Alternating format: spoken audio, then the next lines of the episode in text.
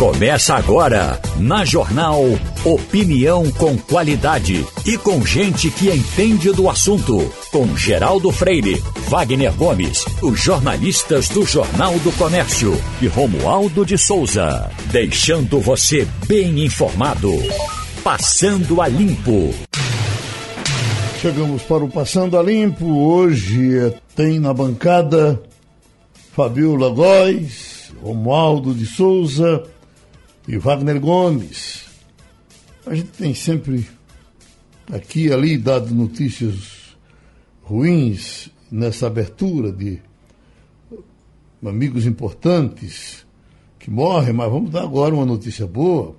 O doutor Bartolomeu Bueno esteve muito mal, internado por muitos dias no hospital português e recuperou-se, voltou para casa para a felicidade para a alegria dos amigos.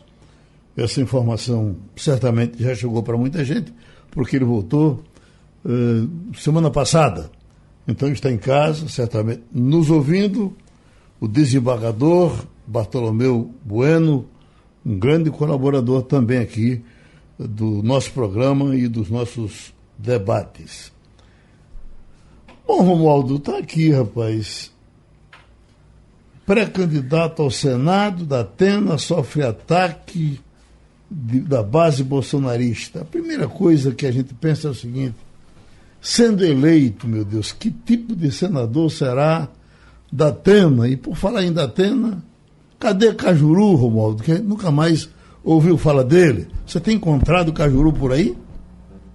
Tenho encontrado Jorge Cajuru, radialista é, paulistano, na verdade paulistano não, de, é, é, paulista, que é do estado de Goiás. Aliás, eu o vi no fim de semana na cidade de Goiânia. No uhum. fim de semana eu participei de um encontro de cafés da região do Cerrado, de Minas Gerais, do Distrito Federal e de Goiás, e Jorge Cajuru estava passeando em uma das avenidas lá na cidade é, de Goiânia. Jorge Cajuru, Geraldo, é, continua, como ele diz, naquela missão que ele considera como se fosse uma missão quase que divina, que é de desconstituir o que ele chama de coisas erradas na República Brasileira, passando pelo Supremo Tribunal Federal, o Ministério Público e o Congresso Nacional. Esse é Jorge Cajuru, Geraldo, que continua fazendo discursos cada vez mais inflamados, mas cada vez mais solitários.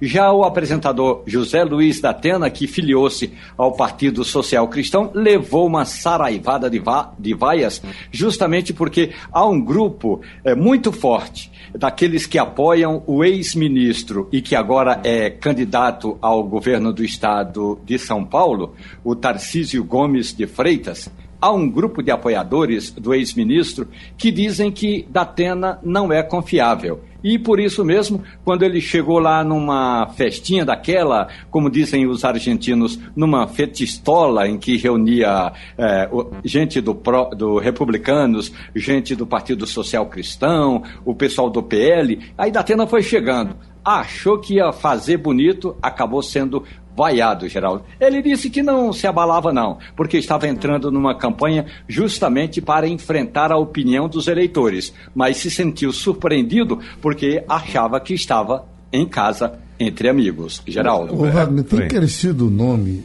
eh, dentro do, grupo, começaram a falar do começo, isso não é, não é sério. Mas agora estão falando um pouco mais de que Luciano Bivar poderia ser o candidato da terceira via. Então você imagina, né?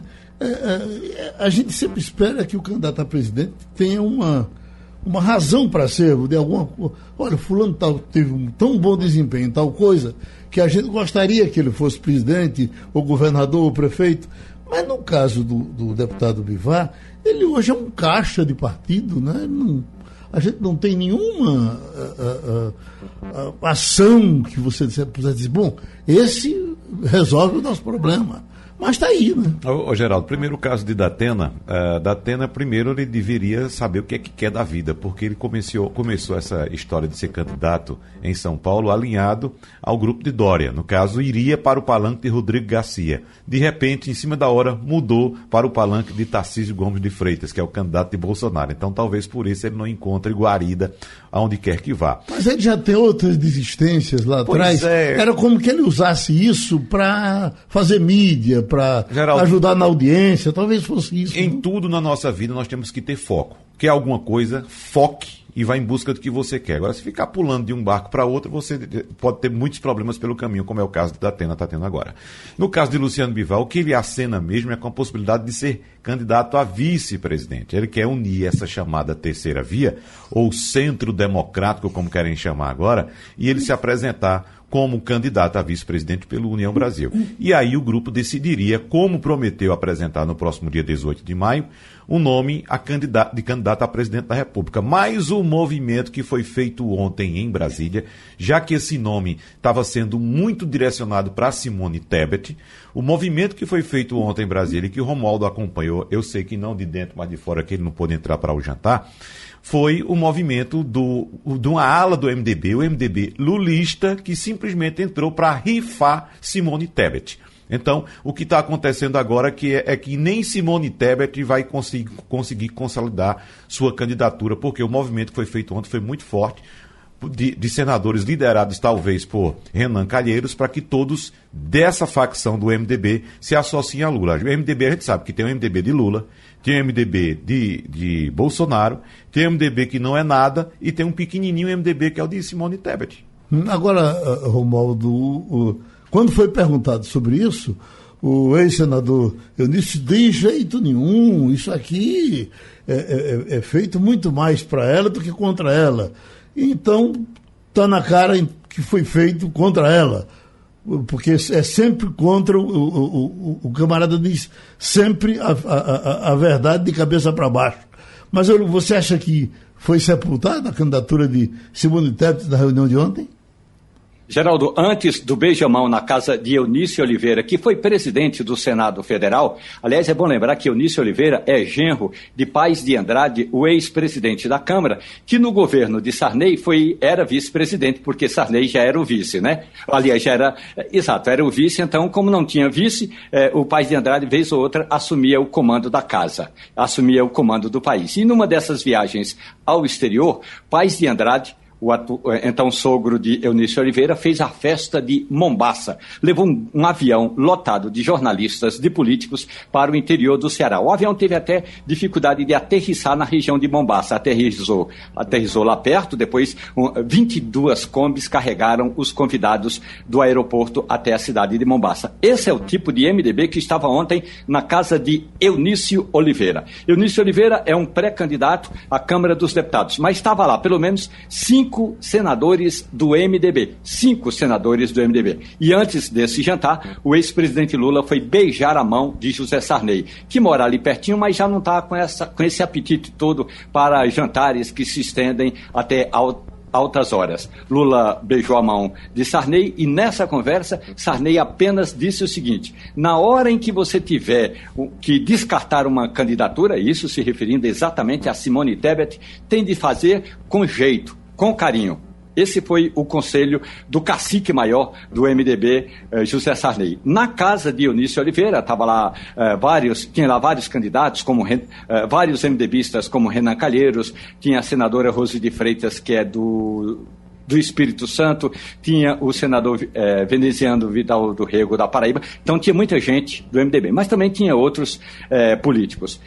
A, a, a tônica desse jantar foi a seguinte: nós estamos com a candidatura de Lula. Não quer dizer necessariamente que a gente está descartando a candidatura de Simone Tebet. Agora, Geraldo, se um partido que tem uma pré-candidata à presidência da República faz um jantar na casa de um dos caciques da legenda para uh, manifestar apoio a outro candidato, Convenhamos, esse outro candidato, no caso Lula, que aí tinha apoio da rede, pessoal do PT, pessoal uh, de, do MDB, pessoal do PS, eh, PSB, do PDT, então já está praticamente sacramentado que a candidatura da senadora Simone Tebet vai continuar encontrando dificuldades. Uma, duas curiosidades importantes. Uma delas, um dos pratos servidos, que aliás me deixou com água na boca, embora eu esteja fazendo regime, era uh, um risoto com bife, uh, uh, com bife de filé mignon e um molho de cogumelos. Realmente estava muito cheirosa a comida. Já. E a outra curiosidade: um dos presentes a esse encontro, o senador Assi Gurgax, do PDT de Rondônia, é, do PDT de Rondônia, a Sigurgax, recentemente, Geraldo, tirou a tornozeleira eletrônica. Ou seja, quase que a rua em que mora Eunice Oliveira estaria iluminada pelo piscar das luzes da tornozeleira eletrônica do senador Assigurgax. Ô, Geraldo, o cálculo que se faz nessa ala do MDB e outra ala, tinha, existe a ala bolsonarista também é que o partido não pode mais cometer o que chamam de erro que foi cometido na eleição passada, quando lançou um candidato a presidente da República e teve que concentrar ações, inclusive do ponto de vista monetário, dinheiro, nessa candidatura, que no caso foi a de Henrique Meirelles. Então, o que eles querem, na verdade, é a essência do centrão se eleger deputado federal, se eleger senador. É o que eles querem. Não importa se o presidente vai ser Lula, vai ser Bolsonaro, vai ser Geraldo Freire, vai ser Romualdo de Souza. Eles não querem saber. Eles querem fazer uma forte bancada. O foco dessa ala de políticos é somente eleger deputado federal e senador, porque é aí onde reside a chave do cofre para o fundo partidário e do fundo eleitoral. Fabiola Góes, você está certamente acompanhando, são uh, quase sempre boas as notícias do Brasil, do Recife, uh, uh, do Nordeste com relação à, à, dominação da pandemia. As nossas notícias são boas, inclusive com relação ao São João. Se você quiser vir dançar forró, você vem. Mas aí a gente fica perguntando: o resto do mundo como é que está? A sua situação aí também é de tranquilidade? Não tem máscara mais para ninguém? Bom dia, Geraldo. Bom dia a todos. A situação aqui não é de tranquilidade. Pelo contrário, o Washington, D.C., é o lugar dos Estados Unidos onde tem aumentado o número de casos de Covid. Nos últimos 15 dias, foram mais de 70% do número de casos o mandar a, a, determinação do uso de máscara por aqui já acabou, né? Tá todo mundo andando sem máscara nas ruas. Alguns estabelecimentos pedem para os usuários usarem máscaras, mas muitos também não usam.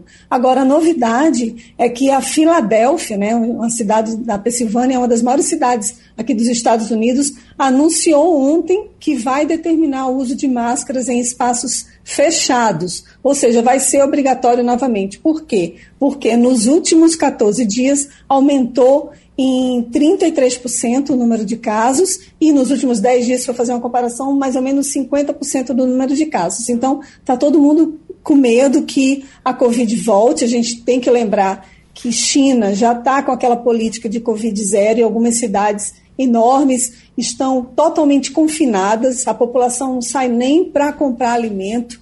Né, eles, o governo chinês providencia alimento para chegar na casa das pessoas. Não chega a esse ponto aqui nem de longe nos Estados Unidos, não há nenhuma notícia em relação a isso de que vai fechar nada. Mas sim algumas medidas de, de precaução mesmo para evitar o contágio. Alguns postos de local, alguns locais aqui que fazem testes de Covid de graça, eles estão sendo fechados porque a procura está diminuindo muito, os casos estão diminuindo, já tem mais de 66% da população aqui está completamente vacinada, então não há um alarme. Mas o Anthony Fauci, que é o principal conselheiro da Casa Branca, conselheiro médico da Casa Branca, disse que em outubro, né, em setembro, outubro, vai sim haver surto aqui nos Estados Unidos. Então está todo mundo acompanhando com cuidado. Eu tenho, depois que esse, que esse anúncio foi feito, eu já tenho percebido algumas pessoas usando mais a máscara. Por exemplo, no meu prédio, que está liberado uso de máscara, as pessoas vão para a área da lavanderia, vão para a academia, colocam a máscara, já pensando uma precaução mesmo para evitar o contágio, porque a gente sabe que essa subvariante da Ômicron, a BA2, ela é muito mais transmissível. Tem aqui Ricardo, que é de Igaraçu, e muito preocupado se a justiça eh, já voltou a funcionar, porque tem um problema lá nos computadores e eles estavam uh, tentando resolver e as pessoas que precisavam dos serviços da justiça não estavam tendo. Aí, alguém sabe informar quando é que o site da Justiça Federal em Pernambuco volta a funcionar? Eu vi falar disso, que eles estavam tentando voltar aos poucos, mas eles agora param para rezar. Eh, eh, depois do expediente de hoje, a justiça para e para o resto da semana. Na semana que vem, ela novamente para, porque vai ter o feriado de Tiradentes. Entendeu? E isso é, uma coisa já resolvida. Romualdo, Brasília para, eh, para hoje também? Geraldo, na prática, Brasília tem ponto facultativo na quinta-feira. Agora, amanhã, hoje e amanhã, tem trabalhos no Congresso Nacional e como os trabalhos estão sendo ainda semipresenciais, ou seja, o deputado ou o senador vem a Brasília se quiser, a maioria não virá a Brasília, embora tenha um movimento que é o seguinte: as comissões temáticas na Câmara dos Deputados ainda estão sem funcionar. E esse é um problema sério, porque vários projetos precisam passar por uma comissão temática. Imagine que a deputada é, Érica Cocai, que é o primeiro nome que vem por aqui, apresente um projeto relacionado à defesa do consumidor. Esse projeto deveria passar primeiro na Comissão de Constituição e Justiça e depois na Comissão de Defesa do Consumidor, para em seguida ir ao plenário. Não tendo essa comissão, é, não tendo essas comissões, o projeto vai direto ao plenário. Então, é sempre uma dificuldade na análise dos projetos. Qual é o, o, o, fato?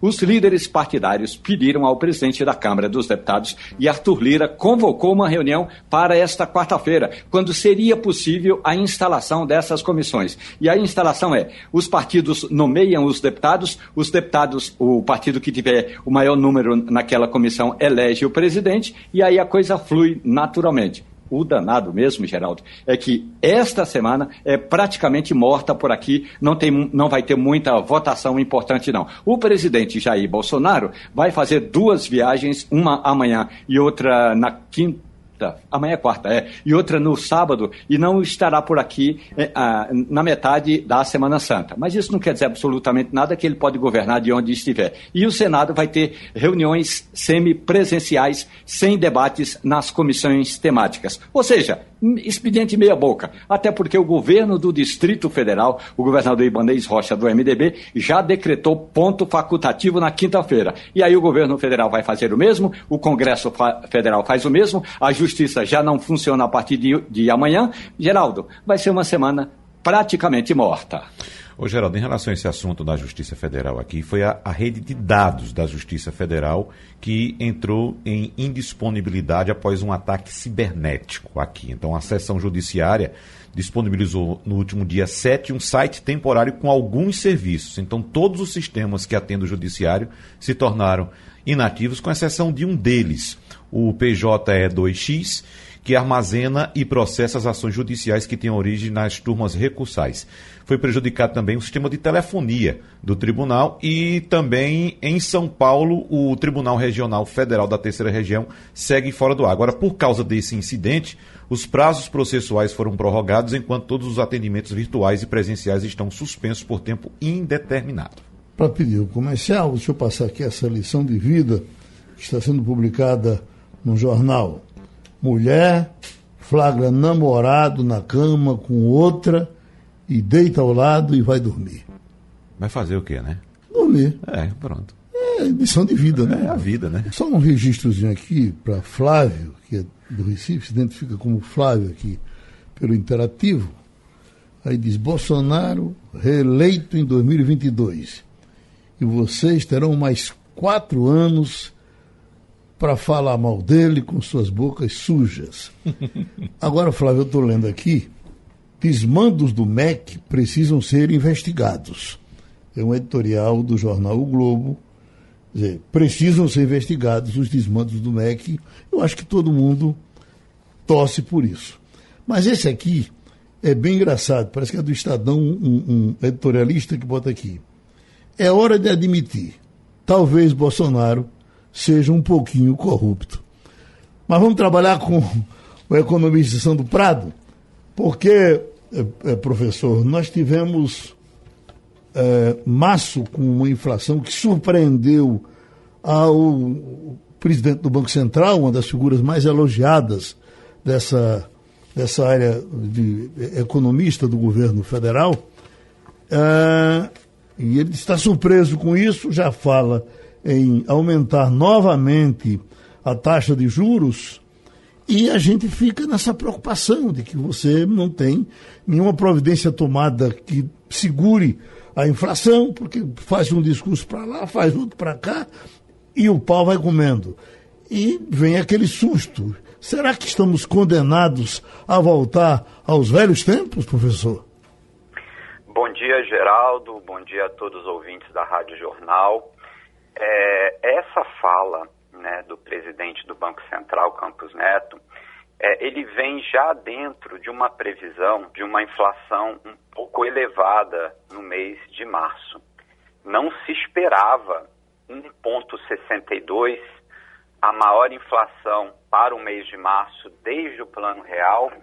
E só para a gente recordar, isso faz 28 anos, então realmente é um percentual muito expressivo quando a gente imagina que apenas em um mês subiu 1,62 e nós tínhamos uma expectativa inicial, pelo menos esse era o objetivo, a meta do governo federal, e manter a inflação esse ano em 3,5%. Então, obviamente que isso não será possível e nós devemos ter aí uma inflação acima, certamente, dos 8%, que pode chegar até 10%. E o que acontece é que Campos Neto, quando viu o IPCA oficial, que ficou acima das previsões, e a gente pode aí justificar um dos motivos dessa alta taxa de inflação desse mês de março, que foi justamente o aumento do óleo diesel. Quando nós falávamos que aquele reajuste de 24% ia irradiar por toda a economia, né, o, como teve um reajuste no preço dos fretes, a gente teve uma inflação que não foi localizada. Ou seja, o item, né, o grupo transportes, ele teve um reajuste maior, mas veio acompanhado pelos vestuários, pelos alimentos e bebidas, ou seja, a inflação ela se espalhou por todos os grupos, porque os agentes econômicos e empresários fizeram reajustes baseado principalmente no frete. E quando o Campos Neto diz isso, ele coloca o indicativo que ele vai continuar com uma política de aumento de taxa de juros. Porque o remédio que o Banco Central tem em termos de política monetária ortodoxa é aumentar a taxa de juros. Mas a gente deve lembrar que aproximadamente um ano atrás, quando a gente já estava aí com uma inflação acumulada de cerca de 7%, foi quando o Banco Central começou a fazer os aumentos das taxas de juros, ela estava já em 2,75, tinha saído de 2, foi para 2,75 e hoje nós estamos com 11,75. Então ela sai quando a inflação média era de 7, hoje ela está próxima de 12 e agora na próxima reunião do Copom certamente ela vai para cerca de 12,75 e é logo agora no começo do mês de maio. Então, embora esteja se aumentando a taxa de juros e muito, saindo de 2,75 para 11,75, não conseguiu frear a inflação, que sai da casa dos 7 para 11,30%. Esse número também ele é assustador, porque a gente sabe que a inflação desde setembro do ano passado, que ela está na casa dos 10% acumulada, não precisa dizer para a população, porque todo mundo está sentindo quando vai fazer compras, principalmente nos supermercados, né? O preço do feijão, do óleo de soja, do pão francês. Então, é claro, existem várias explicações para as motivações que os preços estão subindo. Porém, a, o aumento da taxa de juros, ele é um medicamento para combater a inflação de demanda. Ou seja, quando a gente sobe a taxa de juros, é para reduzir a atividade econômica, para as pessoas comprarem menos. Só que hoje no Brasil, nós estamos tendo inflação de custos. É o aumento dos custos dos insumos, o aumento do custo da energia, que está fazendo com que nós tenhamos uma inflação alta. E, além disso, infelizmente, a gente está vendo sim algo que a gente conheceu muito na década de 80, que é a famosa inflação inercial, aonde os empresários, os agentes econômicos, eles sobem os preços dos produtos já baseado na percepção de inflação futura.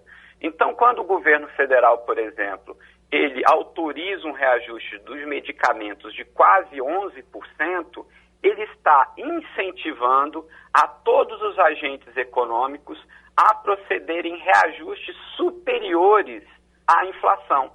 Então, Campos Neto ele está com essa dificuldade porque ele tem a taxa de juros para subir, mas isso é um mecanismo do Banco Central de Política Monetária, que não vem sendo acompanhado com medidas do governo federal. Aí entra a parte do Ministério da Economia, que está inerte, está letárgico numa política dura de combate à inflação, porque com inflação alta, e se a gente tiver dois anos seguidos com inflação na casa de 10%, a renda média do brasileiro, o poder de compra do brasileiro, que já está muito baixo, ele tende a cair muito mais.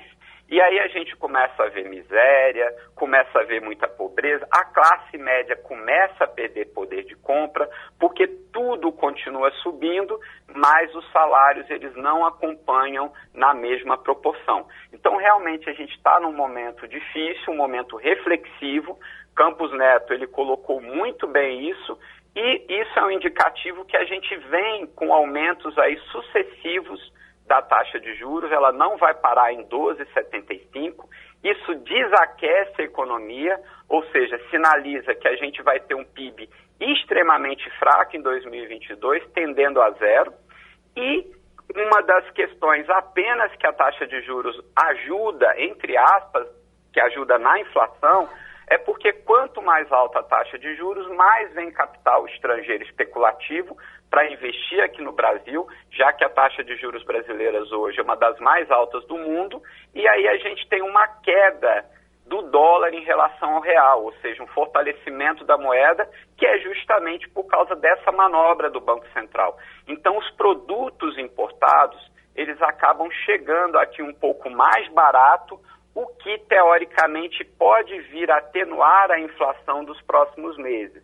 Mas, infelizmente, o prognóstico é que a gente tenha ainda repiques inflacionários e que todos os grupos continuem tendo reajustes bem acima do que a gente espera e bem acima do que a sociedade brasileira nesse momento aguentaria, já que os salários estão extremamente achatados, a renda né, continua aí muito baixa. Wagner. Eu vou trazer um dado que corrobora com tudo isso que o senhor está falando, professor Sandro Prado, e ainda traz mais preocupação para a nossa vida, porque a informação que acaba de chegar é que o setor de serviço, que como sabemos é um dos que mais emprega no país, recuou 0,2% na passagem de janeiro para fevereiro segundo dados da pesquisa mensal de serviços divulgados agora há pouco pelo IBGE. Parece pouco, né? 0,2%, mas é a segunda retração seguida. E o setor permanece acima do nível pré-pandemia, com alta de 5,4%, mas agora com desempenho mais baixo frente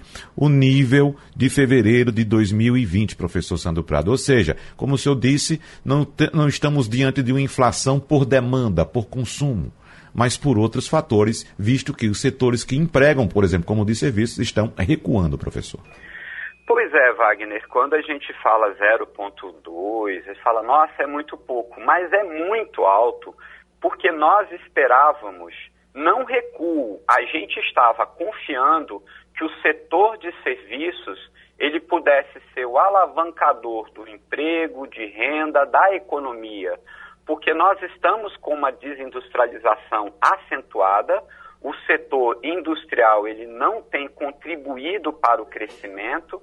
A gente sabe que o agronegócios, que é o foco principal do governo federal, ele é um setor que tem questões climáticas, tem questões cambiais, tem questões relacionadas ao preço das commodities é um setor que tem baixo nível de empregabilidade, ou seja, quando o setor agrícola ele cresce, a renda fica concentrada num pequeno grupo de grandes empresários, já que esse crescimento ele não se manifesta na economia mais popular rural, ou seja, no pequeno agricultor, na agricultura familiar. Isso são nos grandes empresários rurais, como a gente pode ver, por exemplo, no estado do Goiás, grandes áreas que plantam soja, aonde tem criação de rebanho. Então, isso emprega pouco e não distribui renda. O setor de serviços, que é extremamente importante, inclusive aqui para Pernambuco, para a região metropolitana do Recife, é ele que emprega, é ele que produz renda para as pessoas, é ele que vai fazer o aquecimento de compras no mercadinho, num salão de beleza, é ele que movimenta a economia local. Então, o que nós tínhamos como expectativa e o que nós precisávamos é que esse setor de serviços ele tivesse sendo o impulsionador do crescimento econômico, que ele não retraísse, mas sim que ele tivesse com notícias. Os serviços cresceu 2%, 3%, 4% no mês em relação ao outro. Já que agora a gente não tem mais a desculpa que é muito utilizado pelo Ministério da Economia, que é a questão da pandemia e falar primeiro a pandemia, o fique em casa e depois a gente vê a economia. Não, a economia está acontecendo agora, ela é real, nós já não temos pandemia e nós não estamos tendo, infelizmente, é, a, o que nós precisávamos, que era esse crescimento desse setor, que ele é indutor de emprego, indutor de renda, e quando a gente acha que só afeta questões do desemprego, que diga-se de passagem, aqui em Pernambuco nós estamos hoje com 19,9%, ou seja, aproximadamente 20% da população desempregada, como a gente tem aqui uma distribuição de renda muito ruim, a gente piorou muito quando a gente fala do índice de Gini, ou seja, que é um índice que mede a desigualdade entre as pessoas. Então, além de uma renda per capita baixa aqui na região metropolitana, que está em cerca de 830 reais, a gente tem aí que a população mais pobre, hoje aqui em Pernambuco, os 20% mais pobres, eles vivem com cerca de 100 reais por mês por cada membro da família. Então, como que essas pessoas podem se formalizar? Como essas pessoas podem ter renda? É principalmente no setor de serviços. Então, esse dado ele é muito ruim, né? E principalmente para a gente que vive aqui numa região turística de grandes eventos, aonde o serviço é responsável por mais de 75% da atividade produtiva do, do Estado. Realmente essa notícia que você colocou aí para os nossos ouvintes é uma notícia muito ruim e a gente espera realmente que o Ministério da Economia possa ter ações efetivas tanto para que a gente tenha uma redução gradativa da inflação nos próximos meses, como a gente possa recuperar com mais rapidez o nível de emprego e renda, porque tem muita gente mesmo, como dizem aqui né, em Pernambuco, que está lisa, que não tem dinheiro, que está fazendo uma oi aqui, uma oi ali, ganhando um trocado só para subsistir. E a gente sabe que isso é fundamental, não só para a economia, mas principalmente para a vida de pessoas. Isso é essencial, emprego e renda.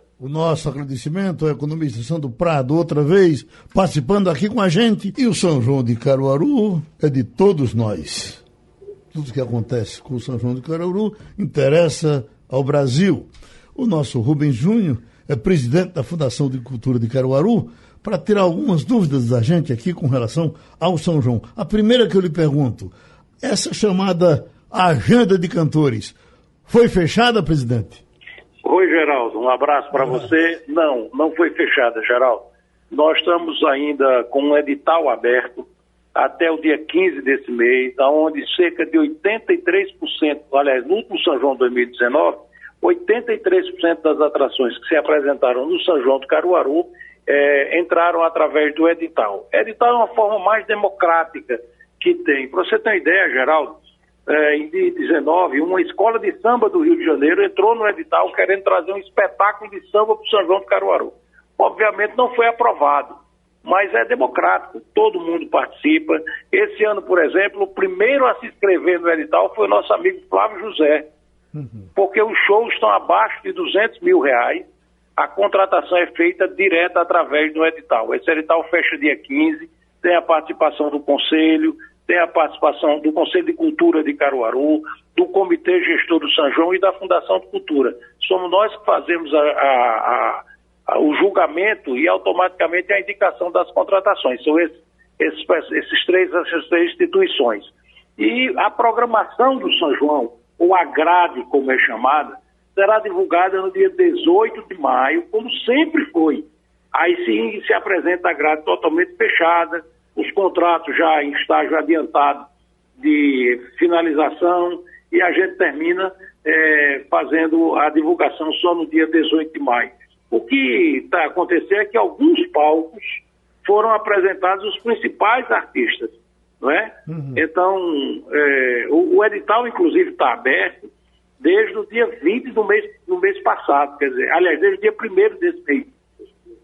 E, eu estou sendo corrigido aqui pelo pessoal da assessoria, é, foi uma modificação do edital, ele fecha só no dia 20, não no dia 15, como eu tinha dito. Então, tem espaço à vontade, o São João de Caruaru são quase 600 atrações contratadas, o que foi divulgado até o momento é pouco mais de 10%, mas é, incluiu algumas atrações, a maioria das atrações divulgadas, no que chama-se, é, usualmente chamado de palco principal, é aquele grande palco que fica ali no centro do, do, do pátio de eventos.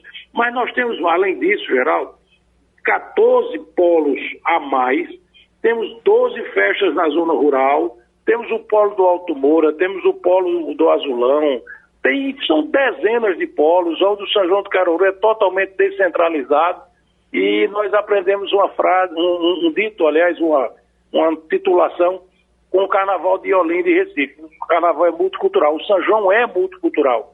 Para você ter ideia, nós vamos ter é, artistas como é, importantes lá no Polo Azulão como um polo alternativo. Né? Então, tem, vamos ser muita gente, tem muita gente ainda. Inclusive, vários desses que foram anunciados a, irão passar pelo edital, sem nenhum problema, sem nenhuma dificuldade. Vamos abrir o São João com a banda de pífanos, que é uma exclusividade de Caruaru. São quase 100 artistas de, uma, de um coral, uma banda de pífanos que tem meninos que têm a idade de sete anos para frente, tocando pífano, aprendendo nas escolas, para não deixar morrer essa tradição. Salão Jambê, Delma Ramalho, Cláudia Leite, Dorival, Alcimar Monteiro, Alceu Valença, Renan Cruz, que inclusive é de Caruaru, Simone, Simone Simara, Toca do Vale, é, Vilões do Forró, Matheus e Cauã, Luan Estilizado, Azulão, diga-se de passagem, Azulão é patrimônio vivo de Caruaru, está completando esse ano 60 anos de carreira e está encerrando. É, será o último show da carreira artística de Azulão, será em Caruaru, onde ele vai encerrar a sua atividade. O nosso Israel Filho, Limão com Mel, Calcinha Preta, é, Azulão que eu já disse, João Gomes, é, Jonas Esticado, Flor de, Manda, Flor, Fulô de Mandacaru, Xande de Avião, Vitor e Fernandes, Banda Magnífica, Tarcísio do Acordeão, TI. Isso são atrações que são para todos os níveis, para todos os gostos, desde atrações de Caruaru, desde artistas populares até grandes nomes. Lá no Alto Moura vamos ter é, shows extraordinários com o nosso é, é, é, Petrúcio Amorim, o nosso é, Santana, tem muita gente, para você ter uma ideia, é, no, no, no, Alto do Moura, nós vamos ter Santana, são só alguns nomes, tá? Mas essa grade será toda complementada. Santana vai abrir no dia 5 de junho, Elton Lima, Elifa Júnior, Caru Forró, Felipe Gabriel, Maciel Melo, Irá Caldeira, é, Lucas Costa, Forró da Boa, Capim com Mel, Cristina Amaral, Petrúcia Amorim. É muita gente boa, Geraldo. Isso é uhum. é só pouco mais de 10% das atrações que vêm e serão anunciadas no dia 18 de maio. Pronto. Romualdo, você vem para o São João de Caruaru? Pois é, Rubens, muito bom dia para você. Imaginemos, isso é hipotético, Rubens, que eu tivesse uma banda, os cabras danados do forró, embalados pelo café pernambucano. Ainda daria tempo de participar desse edital, Rubens? Sem dúvida nenhuma, Romualdo. Inclusive o café lá de Taquaritinga, que você tão bem conhece, né? Sem dúvida nenhuma, é só entrar no site da prefeitura, que é caruaru.pe.gov.br e ver lá nos editais a parte de edição de, de edital de contratação artística para o São João. Ah, sim, sem nenhum problema. Só você está me devendo um café que a gente não se encontrou ainda para tomar, viu, Romualdo? Tá bom. Então, o nosso abraço aqui para Rubens Júnior e uh, agradecendo a colaboração que ele deu ao programa. Mas, Wagner, eu vim de, de pesqueira no domingo pela manhã. Aliás, quando eu fui, já foi um inferno na sexta, ainda de manhã, para poder passar ali por o, o, essa, essa, parte que está do em curado. obras do curado. Uhum. Bom, mas aí tem alguém trabalhando, você até se anima quando você vê que o pessoal está trabalhando. Só que na volta, pessoal não estava trabalhando e o engarrafamento era do mesmo jeito, uma coisa infernal. Imagine como é que isso vai ser agora na Semana Santa e quando chegar o São João. Como é que está sendo agora, como é que vai ser amanhã não e é? nos dias seguintes, né? E como você bem disse, como é que vai ser no São João? Imagina, Geraldo. Agora, o que a gente, Geraldo, é, é, fica estarrecido, eu no caso especificamente fico estarrecido, é com a, a, a maneira como o governo trata a comunicação nesse período durante uma obra dessa. Veja só como se dificultam as coisas. Eu vi hoje pela manhã, aqui na primeira página, a secretária Fernanda Batista, secretária de Desenvolvimento, que está à frente dessa, dessa, de, uh, dessa obra, informando como fugir desse congestionamento e dizendo: olha, você que é da Zona Norte, acesse a PE 05 e depois pega a Avenida Belmiro Correio. Você conhece a PE 05, Geraldo? Não. Não, né? Veja não, só. Eu não conheço nenhuma por número assim. Mas você já ouviu falar na Avenida Caxangá? Já sim. Então, veja só, parece que a secretária um amigo, Batista... Um amigo meu tentou fazer esse, ah, esse circuito aí, disse que é muito pior. Não, mas veja só, PE05, ninguém conhece. Uhum. Conhece a Avenida Caxangá. Caxangá. Então, esse é, não, não é muito pior porque você consegue pegar a parte da arena. E quando você pega a parte da arena, você vai embora que ninguém passa por ela. Mas você acessando a Avenida Caxangá, pegando a Avenida Belmiro Corrêa, antes de chegar em São Lourenço da Mata, você vai pegar a esquerda e vai subir em direção à arena. Não passa ninguém. Eu não sei se o governo fez alguma obra para tapar pelo menos os buracos, que isso aí ficou abandonado. Isso aí eu falo aqui, ó. Eu tenho a impressão, Wagner, que os nossos governantes acham que os engarrafamentos, os atropelos que as pessoas sofrem, fazem parte da divulgação da obra. Tenho informação com Cíntia Ferreira. O Tribunal Regional Eleitoral de Pernambuco está fazendo um alerta para fake news que estão sendo divulgadas nas redes sociais. Uma delas afirma que eleitores com mais de 70 anos tiveram seus títulos cancelados pela Justiça Eleitoral. Sobre esse assunto, a gente vai conversar agora com Orson Lemos, que é o diretor-geral aqui do TRE de Pernambuco. Orson, tudo falso, né? Nada disso de título cancelado. Bom dia. Bom dia. É uma fake news, uma desinformação. Os eleitores que têm acima de 70 anos são considerados facultativos, assim como as pessoas analfabetas e os, os jovens de 16 a 18 anos. Essas pessoas facultativas, como a maior de 70 anos, eles têm a prerrogativa de não precisar votar e nem justificar. Portanto, seus títulos não são cancelados pela ausência de votação nem proibidos de votar outra fake news que está circulando aí também, são de que as pessoas que não fizeram biometria, elas não vão poder votar na eleição deste ano. Isso também não procede. Não procede. Outra fake news, desinformação para prejudicar o cidadão. É bom você saber que o Tribunal Superior Eleitoral suspendeu a coleta biométrica desde março de 2020 por causa da pandemia e continua suspenso, apesar de já ter liberado para a sociedade algumas coisas, mas o TSE não liberou a biometria. Então, nenhum eleitor que tirou título de março de 2020 até hoje tem biometria coletada. Inclusive as pessoas que, fizer, que não fizeram a biometria em 2019, elas também vão poder votar esse ano. Correto. O tribunal está exatamente com cada pandemia, elas não podem ser prejudicadas. Então, todos que tiraram o título de 2019 para cá, independente de com ou sem biometria, vão poder votar. Seus títulos não estão cancelados. Compareçam à votação no dia da eleição. Agora, são mensagens que são divulgadas através de WhatsApp, Instagram, Facebook, TikTok, e isso tudo prejudica, né? Principalmente no ano que a gente está vivendo, um ano eleitoral. Prejudica porque são ferramentas de mídias sociais rápidas, que têm um poder de alcance muito grande, e o que precisamos é, se você recebeu uma notícia bombástica do TRE, do TSE, achando que é verdadeira, entra no nosso site, no nosso Instagram, no nosso TikTok, nós temos para fazer a linguagem do povo. Olha lá a informação, você vai encontrar já a correta. Repassa assim a correta. E aí sim você vai estar ajudando a democracia. Muitas pessoas, inclusive, ficaram bastante preocupadas, principalmente os idosos, né? Muita gente entrando em contato com o TRE para saber se o título tinha sido cancelado ou não. Para você ter uma ideia, o número de ligações realmente na nossa central de atendimento aumentou com pessoas perguntando sobre cancelamento de idosos. Nossa, muito obrigada, viu, pelas suas informações. Cíntia Ferreira para a Rádio Jornal, Rádio Notícia. E vamos para Washington com Família Góes. E nesse momento, Fabiola está aqui passando uma manchete no telão dizendo inflação dos Estados Unidos inspira cautela uh, no mercado global. E aí você sabe que os incompetentes que cuidam da nossa inflação adoram que tem inflação dos Estados Unidos dizer, lá também tem. Como é a sua inflação aí? Olha, a inflação aqui está bastante alta, a gente vê no preço mesmo das comidas, a gasolina. O Banco Central, o Fed, né, o Banco Central norte-americano já está anunciando que vai aumentar a taxa de juros.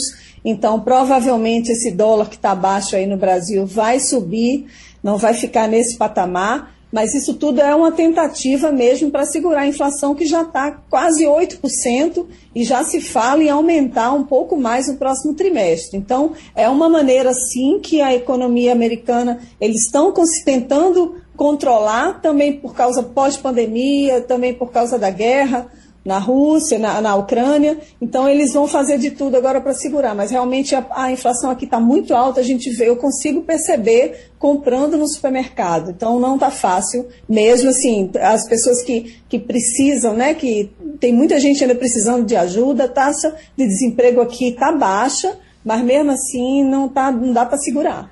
O Romualdo de Souza? Fabiola Góes, bom dia para você. Falando de inflação, Fabiola, começa amanhã, aí em Washington, um encontro do FMI, o Fundo Monetário Internacional, e de, e de diretores é, é, do Banco Mundial. Então, a discussão toda é a seguinte: os impactos da invasão Rússia na Ucrânia na economia do mundo todo. Porque quando a gente diz, ah, porque o presidente do Banco Central do Brasil, Roberto Campos Neto, ficou assustado com a elevação do preço, dos preços, o que consequentemente causou uma inflação elevada aqui no Brasil, a gente sabe que Campos Neto, com todo respeito a ele e ao avô dele, não vai ao supermercado. Porque se fosse embora, saiba, acompanhe preços, sentiria exatamente essa temperatura aumentando, Fabiola. Aí a minha questão é, o que esses presidentes de bancos, esses ministros da economia, os representantes do Fundo Monetário Internacional vão poder discutir quando a gente sabe que a questão da inflação tem a ver não apenas com o Brasil, mas também com os Estados Unidos, com os, os países do BRICS, Brasil, Rússia, Índia, China e África do Sul. Fabiola. Romualdo, é uma reunião que vai acontecer de 18 a 24 de abril, aqui em Washington. É uma reunião que já é prevista, é uma reunião anual, reúne esses banqueiros, ministros de finanças, desenvolvimento, executivos do setor privado, representantes de organizações da sociedade civil e acadêmicos para discutir questões de preocupação global mesmo, incluindo as perspectivas econômicas mundiais, erradicação da pobreza, desenvolvimento econômico e eficácia da ajuda que está sendo feita por outros países. Então, é um momento em que também, obviamente, vai se discutir o que está acontecendo na Rússia, o que está acontecendo na Ucrânia. A economia russa está encolhendo muito, já encolheu mais ou menos 20%, a economia da Ucrânia mais de, mais de 50%. Aqui é uma tendência mundial, as economias estão né, se enxugando, então eles vai ser um momento importante por causa desse pós-cenário aí, né, de pandemia, que as, as, economias estão se recuperando e também por causa da guerra. Então é uma reunião diferente das anteriores, porque tem esse cenário do conflito e é um conflito que está abalando o mundo inteiro. A inflação está subindo não só aqui nos Estados Unidos, aí no Brasil, mas em outras cidades também, Europa. E aí a gente agora vê, vamos ver o que, que vai ser de resultado aí a partir de agora com essa reunião do, do FMI aqui. Wagner Gomes? Ô, Fabiola, já que você citou a guerra, vamos falar uh, da situação no momento, porque nós estamos acompanhando a Ucrânia praticamente se rendendo, uh, Fabíola. As últimas declarações dão conta de que eles estão sendo vencidos exatamente pelo cansaço. Já informações também de que está faltando munição e a Rússia está assim, como se fosse uh, aguardando somente o um momento para dar o tiro de misericórdia, inclusive informando que não vai interromper a operação militar na Ucrânia para as rodadas subsequentes de negociação de paz. Ou seja, sabemos Sempre soubemos do poderio bélico da Rússia e a Ucrânia, sozinha nessa guerra, não vai conseguir vencer essa parada, Fabiola.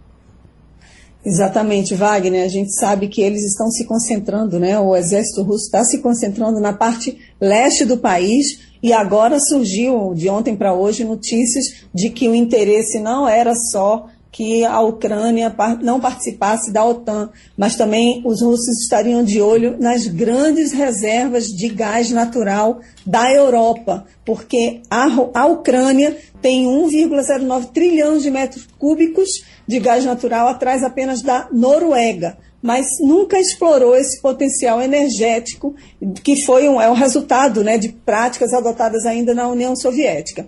Então, os russos estariam de olho também nesse gás natural que tem nessas reservas na Ucrânia.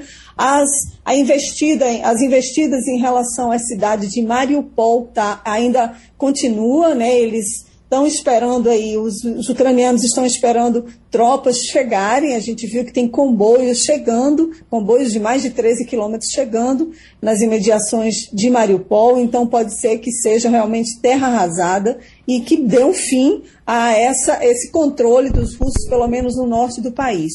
As negociações continuam muito é, lentamente e o primeiro-ministro, o, o, ministro da Defesa da Rússia já anunciou que não vai, isso daí não vai impedir que eles continuem atacando. Então a ONU já fala em estimativas aí enormes, quase 10 mil pessoas mortas e milhares de refugiados em vários países, aqui nos Estados Unidos, no Brasil também, o Brasil recebeu 74 refugiados ucranianos, a guerra se perdura, a tendência é que continue, o Zelensky continua chamando a atenção, está é, divulgando cartas, assim, inclusive teve uma reunião na ONU em que o representante ucraniano leu uma carta de uma criança de sete anos que perdeu a mãe, ele tem apelado para esse discurso mais emocionado para tentar convencer os líderes mundiais de que essa guerra precisa terminar e que a Ucrânia precisa de ajuda.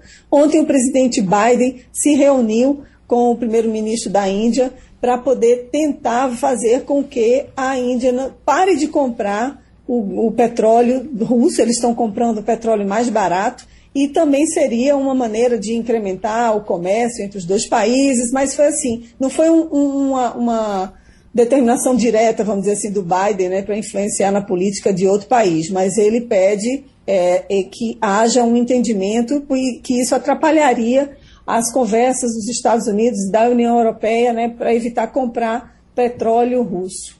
Ok, Fabiola, boa sorte. E terminou o Passando a Limpo. A Rádio Jornal apresentou opinião com qualidade e com gente que entende do assunto. Passando a Limpo.